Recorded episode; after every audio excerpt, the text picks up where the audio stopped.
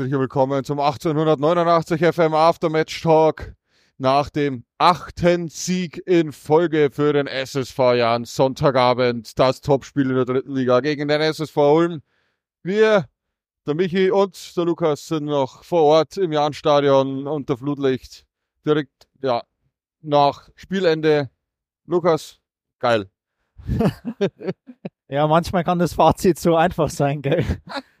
Ja. So, das äh, war's. Nein, wir arbeiten natürlich noch ein bisschen weiter auf. Ne? Ja, achter, achter Sieg in Folge. Ähm, es äh, ist ja allgemein bekannt, der Jan äh, schwebt auf einer äh, Welle des Erfolgs. Ähm, ja, man kann gar nicht mehr dazu sagen. Es war auch heute ein äh, verdienter Sieg, äh, bin ich der festen Überzeugung. gehen wir es vielleicht ein bisschen chronologisch durch. Du hast ja auch ein paar ähm, Notizen gemacht, aber klar, die erste Chance, muss man auch fairerweise sagen, gehörte den Ulmern und die war richtig gefährlich. Die war richtig, richtig gefährlich. Das war Cienza, die 22, die da von, von der linken Seite in den 16er reinzieht und dann Felix Gebhardt zu einer Glanzparade zwingt, ja. der den Ball gerade noch so um den Pfosten lenkt. Und ja, da war dann das erste Ausrufezeichen gesetzt. Da haben wir dann gewusst, okay, da ein Aufsteiger, der den Tabellenplatz sicherlich auch so verdient hat.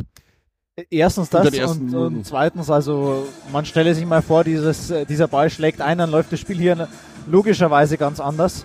Ähm, ja, so sind wir froh, dass äh, diesmal nicht am, am Ende der Partie, sondern gleich direkt zu Beginn äh, Felix Gebhardt uns mal wieder einen ganz großen rausgefischt äh, hat. Ja, und dann, äh, glaube ich, können wir eh schon weiterschauen und dann äh, gibt's die ominöse 16. Minute, würde ich mal sagen. Und äh, ja, da steht Benedikt Saller nicht nur goldrichtig, sondern nimmt auch das Herz in die Hand und ja. Ballert das Ding aus 20 Metern rein. Also es war eine neue Eckenvariante, die habe ich so noch gesehen von unserem Jahren. Kurz ausgespielt. Das war auf jeden Fall Domi Kota, der die Ecke ausführt. Ich weiß jetzt nicht, wer der Zwischenmann noch war. Uh, auf jeden Fall war noch einer dazwischen, der dann den Ball auf Bene Saller legt. Ja, und du hast gesagt, er nimmt sich das Herz in die Hand und ballert das Ding einfach mal rein.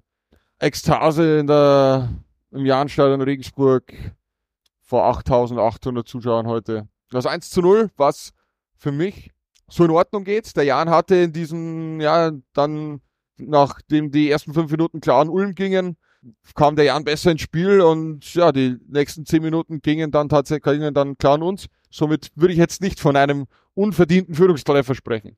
Ähm, nee, also das auf jeden Fall nicht. Ähm, die Regensburger prinzipiell haben da wirklich äh, waren da griffig, also waren da auch die spielbestimmendere Mannschaft. Grundsätzlich auch in der ersten Halbzeit würde ich sagen, dass äh, da die Überlegenheiten auf jeden Fall auf Regensburger Seite waren. Ähm, teilweise auch die, die Ulmer da gar nicht wirklich äh, ja, in, ins Spiel kommen haben lassen oder äh, einfach ja, halt also einfach schlichtweg gut gespielt haben ja. ähm, und insofern auch äh, komplett verdient äh, dieses dieses 1 zu 0 dann auch in die in die Pause äh, gebracht haben. Aber ich schaue noch auf deinen Zettel, da stehen nämlich noch zwei Zeiten, einmal die 29. und einmal die 33. Minute. Das war einmal die 29. Schöner Angriff vom Jan und dann ist Racing Bulic im 16er, nimmt da das Ding an, na, verzieht leider aufs kurze Eck. Aber das war vom Ablauf her ein sehr schön herausgespielter Angriff über drei, vier Stationen nach vorne. Da hat man mal gesehen, was diese Mannschaft eigentlich diese Saison drauf hat. Leider ja nicht belohnt durch Rasim Bulic, der heute auch wieder meiner Meinung nach ein Riesenspiel gemacht hat, sich in jeden Zweikampf geschmissen hat. Ähm, ja, ein Mann, der uns definitiv tut gut da im Mittelfeld, der mit Andy Geipel perfekt harmoniert. Ähm, ja, sind beides die Kämpfer, die du aber, die du aber in dieser Liga brauchst. Genauso ist es, ja. Ja, die 29. Minute war dann, 39. war es, die 33. Minute war doch noch Kopfball von Ulm nach einem Freistoß, wo die Ulmer relativ frei tatsächlich, ich glaube drei, vier Ulmer waren es, die da durchlaufen. Aus unserer Perspektive war es abseits verdächtig. Fahne des Assistenten blieb aber unten.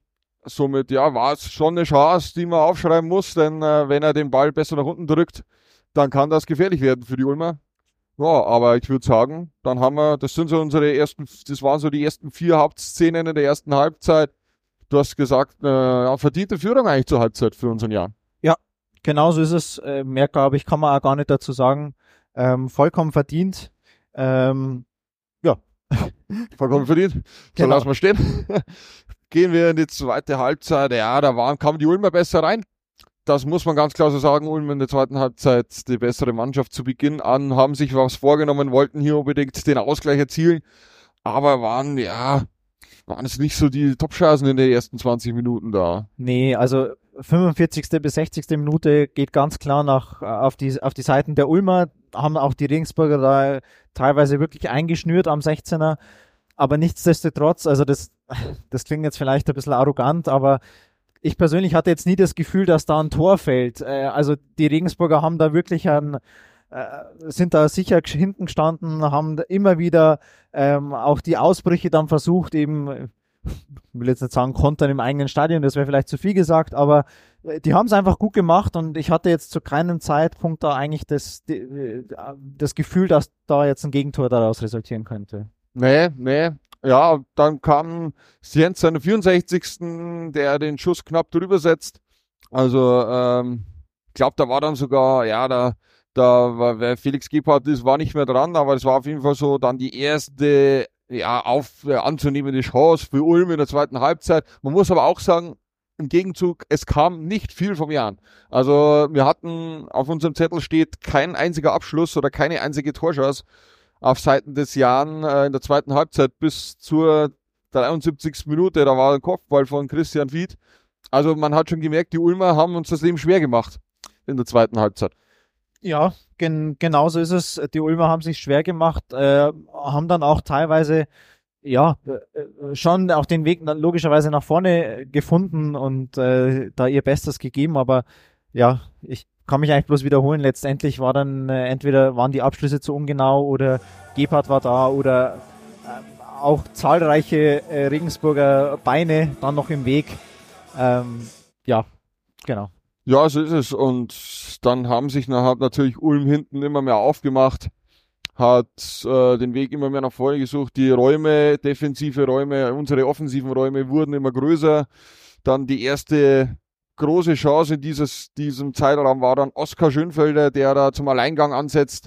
Rechts und links wären noch zwei mitgelaufen, aber das war einfach, ähm, ja, da war Oskar zu schnell und zu schnell für die Gegner, zu schnell für die Mitspieler. Ich hatte aus kurzzeitig Gefühl zu schnell für sich selbst, aber dann, äh, ja, setzte den Schuss einfach drüber.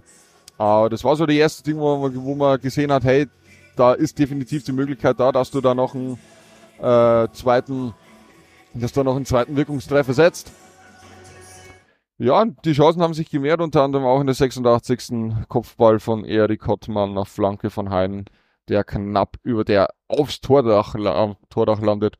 Und irgendwie, ich hatte da schon das Gefühl, hey, das Ding holen wir uns jetzt irgendwie. Von Ulm, die haben es probiert, die haben es probiert, aber die Nadelstiche am Ende haben dann doch wir gesetzt. Ja, und äh, dann wahrscheinlich den äh, effektivsten Nadelstich äh, mit dem 2 zu 0 in der 89. Minute. Vielleicht magst das du einfach nochmal aus deiner Sicht schildern. Äh, war super herausgespielt. War super herausgespielt, aber natürlich dankbar äh, nach einem Wahnsinnsfehlpass der Ulmer Viererkette, der Ulmer Hintermannschaft. Und dann ist es Schönfelder, der uneigennützig ablegt auf Erik Hottmann, der sich mit einem couragierten, der sich ja belohnt nach einem couragierten Auftritt heute und den Deckel auf diese Partie macht. Und dann steht am Ende im Drittliga-Topspiel zwischen dem SSV und dem SSV ein, am Ende haben wir gesagt, verdienter 2 zu 0 Erfolg, Erfolg für den SSV aus Regensburg. Genau so ist es. Genau so ist es. Äh, ja, wir kommen aus dem, aus dem äh, Grinsen eigentlich nicht heraus, auch wenn man, klar, jetzt ist das Stadion schon ein bisschen äh, oder sehr, sehr, äh, sehr näher, aber auch so, wenn man so in die Gesichter gesehen hat, die Leute, als die hier äh, die Heimreise angetreten haben. Ähm, ja, ist einfach schön. Acht Siege, wie gesagt, wann gab es das schon mal für die Janelf? Ich weiß es nicht. Ähm, ja, und jetzt, wie wir schon am Ende unserer Übertragung gesagt haben, jetzt, jetzt nehmen wir dieses super positive Gefühl mit. Jetzt kommt die Länderspielpause und dann ja gibt's gibt's dieses äh, Top-Duell in Dresden und ähm, wenn wir so spielen und mit dieser Verfassung äh, ist ist da alles auch möglich. Definitiv. Ähm, ich kann immer wieder sagen, Jungs, Mädels, packt eure Freunde, eure Freundinnen, setzt euch ins Auto oder in die Busse und tretet die Reise an. Es ist ein Sonntag 16.30 Uhr, ja, aber es ist Dresden nicht die allerweiteste Auswärtsfahrt. Das ist möglich. Die Mannschaft braucht die Unterstützung. Das wird ein hammerhartes Spiel da oben. Für mich wenn man, wenn, wenn man die Spiele von Dresden so sieht, eigentlich die beste Mannschaft in dieser Liga.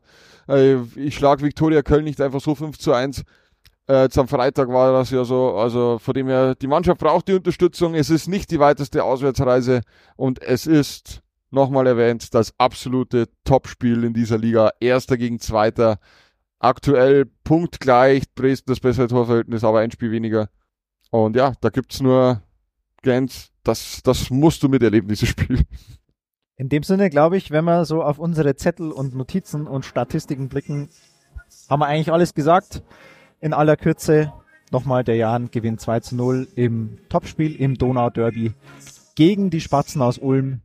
Verwintert, hätte ich jetzt beinahe schon gesagt, aber es ist ja nur die Länderspielpause. Länderspielpause auf dem zweiten Tabellenplatz. Ja, und dann würde ich sagen, 1889 FM, wenn wir uns dazwischen nicht mehr hören sollten, dann auf jeden Fall im Aftermatch-Talk nach, nach Dresden. Und damit noch einen, jetzt ist Sonntagabend, deswegen schönen Abend, schöne Woche und wir hören uns und sehen uns bei 1889 FM.